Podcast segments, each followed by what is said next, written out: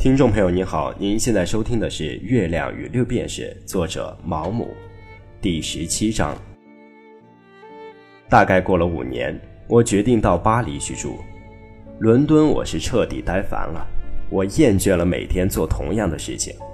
我那些朋友都过着没有故事的平静生活，他们再也不能让我感到惊奇了。每次相遇，不用开口我就知道他们要说什么。就连他们的婚外私情也是无聊而老套。我们就像在始发站和终点站之间往返的电车，连车上有多少个乘客也可以算得八九不离十。这种生活太过井然有序了，我感到憋得很慌。我放弃了那套小公寓，卖掉了为数不多的家具，决意开始新的生活。离开之前，我去拜访了斯特里克兰太太。我很久没有和他见面，发现他有不少变化。他显得更加苍老和瘦弱，皱纹也变得更多。不仅如此，我感觉他的性格也变了。他的生意非常兴隆，如今把办公室设到了法院路。他雇佣了四个女孩，自己很少打字，主要把时间用在校正他们的打字稿。他想让打印稿显得很精美，所以大量采用蓝色和红色墨水。他包装稿件用的是各种浅颜色的牛皮纸，看上去很像带波纹的丝绸。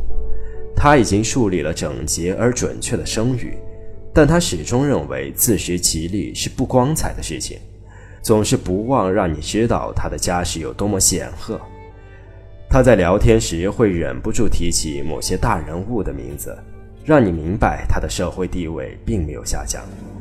他有点羞于提及他过人的勇气和出色的经商能力，但乐于谈论第二天晚上要去南肯辛顿某位御用大律师家赴宴。他会兴高采烈地说起他儿子在剑桥读书，也会面带微笑地提起刚成年的女儿在各种舞会上如何风靡众生。我想，我当时问了一句很蠢的话：“他也准备做打字的生意吗？”我问：“不会啦，我不会让他做这种事的。”斯特里克兰太太回答说：“她长得多漂亮呀！我认为她肯定会嫁得很好。”倒也是，到时你就轻松多了。有几个人建议她应该去演戏，但我当然不会同意。所有重要的剧作家我都认识，我随时能让她有角色可演。但我不喜欢她跟九流三教的人混在一起。斯特里克兰太太这种自命清高的态度，真叫我直打冷战。你有你丈夫的消息吗？没有，从来没有听说过他的事儿。我估计他已经死掉了。我去巴黎，也许会遇见他。你希望我让你知道他的情况吗？他沉吟了片刻。如果他真的很惨，我愿意给他些许帮助。我会给他寄一笔钱，你可以慢慢给他。假如他有需要的话，你的心地真是很善良。我说，但我知道他提出这件事并非出自善心。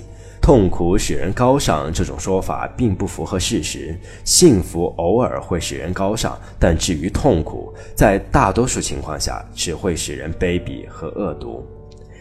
听众朋友您好，您现在收听的是《月亮与六便士》，作者毛姆。本集播讲已播完。